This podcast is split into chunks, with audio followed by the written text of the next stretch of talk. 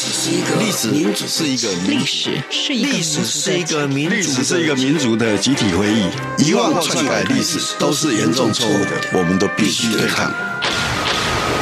开放历史，透过档案的开放、田野调查与口述历史，把台湾的历史还给台湾，把台湾的记忆传承下去。历史原来如此，由薛化元讲述，欢迎收听。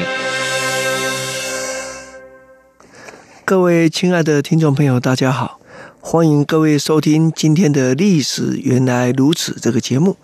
这个节目在这一季中，我们主要跟大家一起分享，在国民党高压统治下的一九六零、一九七零年代，台湾如何引进外来的自由民主思想，甚至有些先觉者化为行动，那么跟国民党政府对抗。那他们的主张的这些自由民主思想或者行动，对于后来台湾的自由民主运动的发展来讲，是一个重要的历史资产啊。那他们这样的行动，对后续台湾自由民主来讲，是一个重要的扎根的行动。那在上一周，我们主要是接续着台湾人民自救宣言之后，台湾本身。又发生了一些台独的案件，那所以我们讲了苏东起案、太原事件等啊。那另一方面，想跟大家讨论的是，当时在台湾的校园啊，如何发生了一些所谓青年的自觉运动啊，或者台大啊，如何那么有一些像这个新希望这个杂志等等，他们到底是怎么样发生的啊？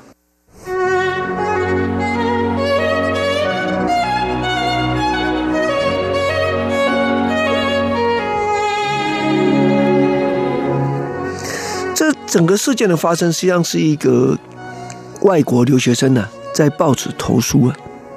他报纸的投书主要是讲说，这个台湾人呢很有人情味，但是没有公德心的啊。这个我这样讲，可能现在大家有心有戚戚焉的，因为这是我们的文化啊。这个人情味大于公德心的，这个大概是普遍性的状况啊。那因为这样的时候，所以台大开就出现了一些。海报说：“不要让历史批判我们是颓废自私的一代。”这种海报，那《中央日报》报道还声援呢，说这是青年自觉运动。哎，那换句话说，这件事情应该国民党也是支持的。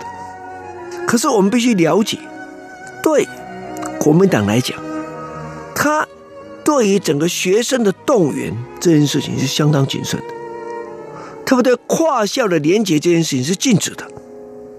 可是这种自决运动的发展，可能慢慢就会跳出国民党原来所能接受的范围。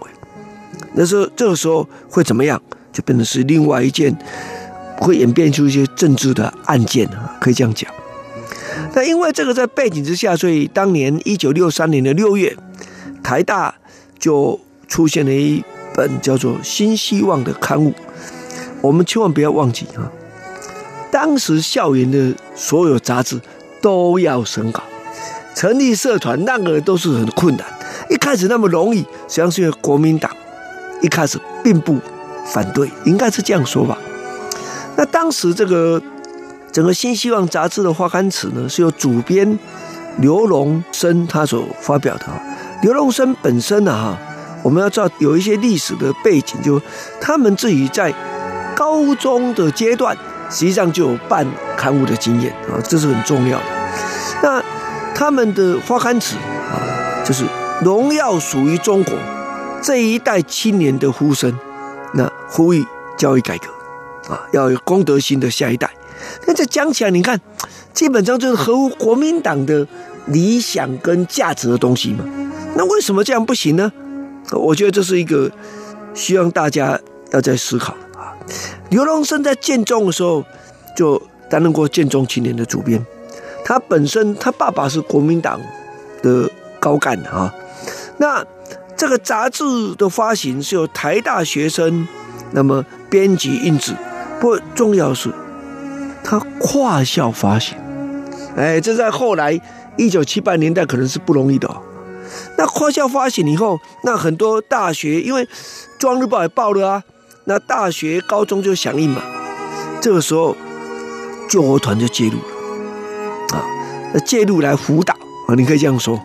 那同时呢，成立了中国青年自觉运动推行委员会，由台大的这个外文系的这个陈正国啊担任主席，由政大法律系的许徐图啊担任秘书长。那他们想做什么？想大家就知道嘛，呃，各种山地的服务队啊，偏乡的服务队都在这背景里，就是让大家能够去服务偏远地区，呃，展现我们公德心的一面嘛。可是，请大家想一下，这个动作一开始可能蒋经国觉得好啊，国民党觉得 OK，可它变成串联，它有组织，那还要到地方去发展，更重要的是。这过程中不是完全能够控制的，哎，学生，我不觉得学生是故意要去对抗国民党，而这学生有个本质，不大喜欢被拘束太多，到今天也一样嘛。你你说哎，好好好，走一走，哎哎，怎么跑出 A plus？为什么啊？因为就哎，这个也可以，为什么不行呢？也没有人说不行啊。但是这整整就变成是一个问题。第二个是你反省的结果，反省出什么出来？啊，譬如说，在当时的时候，你既然是要新希望嘛，讲青年自觉嘛，那自然的嘛，啊，哎，民主观念呐、自由民主等等呐、啊，这个应该是不错吧？那原来想是介绍国外的，比如呃翻译洛克菲勒基金会的报告啊，讨论民主的特征呢、啊，可是对照台湾，这是反讽嘛？怎么觉得像像骂国民党一样的？我觉得这是一个很重要。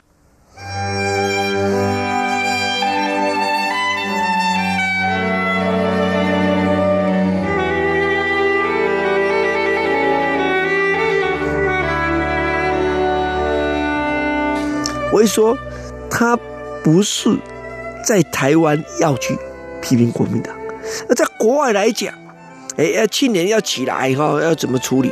请大家记得一九六零年代哈那个时代，那这这个概念感觉起来就是对国民党是一种挑战嘛。同时呢，民主是什么？民主就是一种生活方式嘛。我呢讲民主做理念叫。生活方式，哎，这别开玩笑。那换句话说，你的具体的生活周遭都要实践嘛。那回到大学校园呢？我觉得这是一个很大的问题啊！啊，不想没问题啊，想的全部都是问题。那接着呢，你要你要找嘛，到一九六五年，那你要怎么办？你要自由民主怎么接呢？那很自然的接了科学与民主的大旗啊，这不是很重要的一个啊五四运动以来很重要的一个要求吗？要。再启蒙运动哦，我们说五四运动是启蒙运动，这就是一个嘛。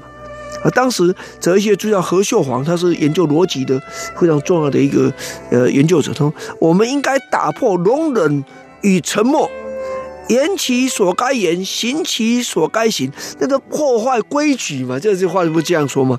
所以换说这个东西变成是一个很大的问题，慢慢的而且冲击到国民党。可是不会只是这样啊，既然讲。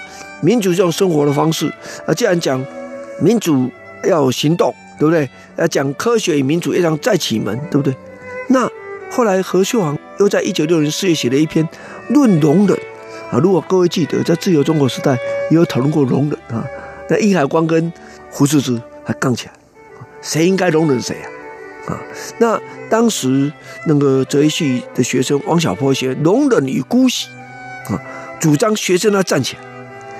那过程里面还有另外几篇文章，譬如罗素写的《我愿意生活的世界：自由或死亡》啊，爱因斯坦论自由，哎，感觉起来没有什么问题。请大家记得，罗素在一九五零年末期、一九六零年初期，特别等到原子弹发生了以后，罗素的言论就是 “to be right and to be die”。好，这个在这个东西就变成说，哎。跟那个中华民国那个国民党的反共基本的政策，哎，不是那么配合的了哈。那而且这文章审得过吗？应该问这件事情，对。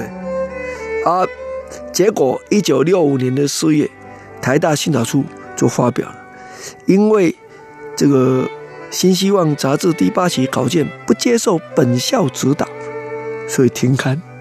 副本送救国团总团部。啊，这个就让大家知道，在学校的那个自由的范围里面，救国团扮演什么角色。啊，他可不是一般只是办办什么青年自强活动的一个一个社团。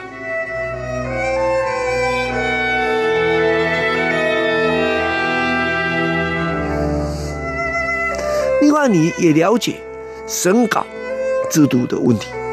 呃，如果根据一般的状况，我是不了解当时的情形。如果到了我们一九八零年代，这个不接受审稿或审稿以后，我们曾经干过一件事，想学那个日本时代哈，就是日本时代那个报刊查禁哈，就整个就是留白嘛。就在一九八零年代，台大的大学新闻社曾经有一次刷白。刷的不够干净，隐隐约约看得见。我还记得当时的社长就被记大过哈，然后我们社团就停社一年啊。那你你这个没有刷白呢，不接受指导，这这个是很严肃的问题，所以就导致这个新希望等于是大致就走入历史。可走入历史，并不代表着这个青年自觉运动。就走入历史，因为它化为社团，哎，到各地方都有，各校都有，学校一直延续到现在，很多学校都很多什么服务团呐、什么爱爱会啦，等这都应该都很多。不是我这个年代，我年纪大，我的学生辈这个社团都还在啊，呃，继续到偏乡到处去服务，所以这不是这样就给停下来的。可是问题是，假如可能化为政治行动，那这跟国民党原来所能容忍的就。不一样，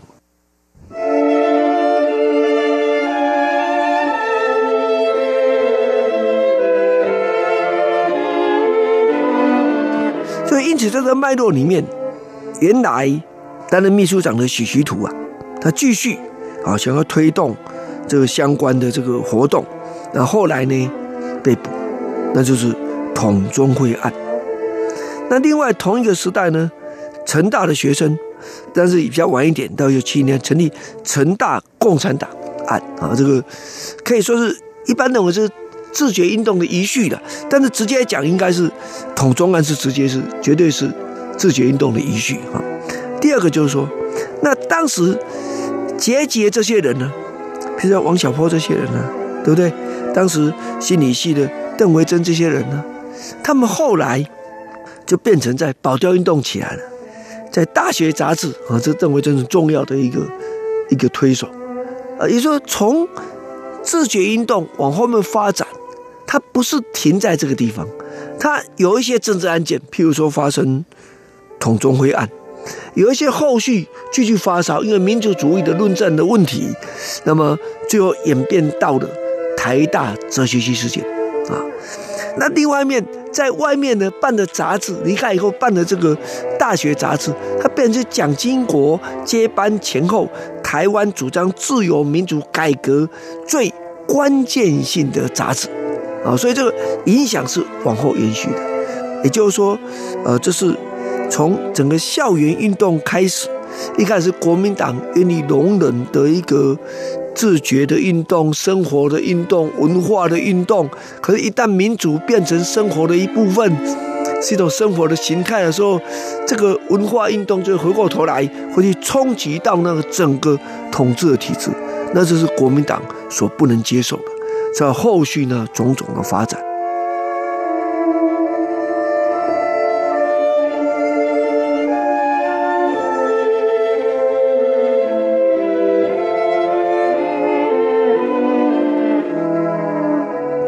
呃，非常谢谢你收听今天《历史原来如此》这个节目。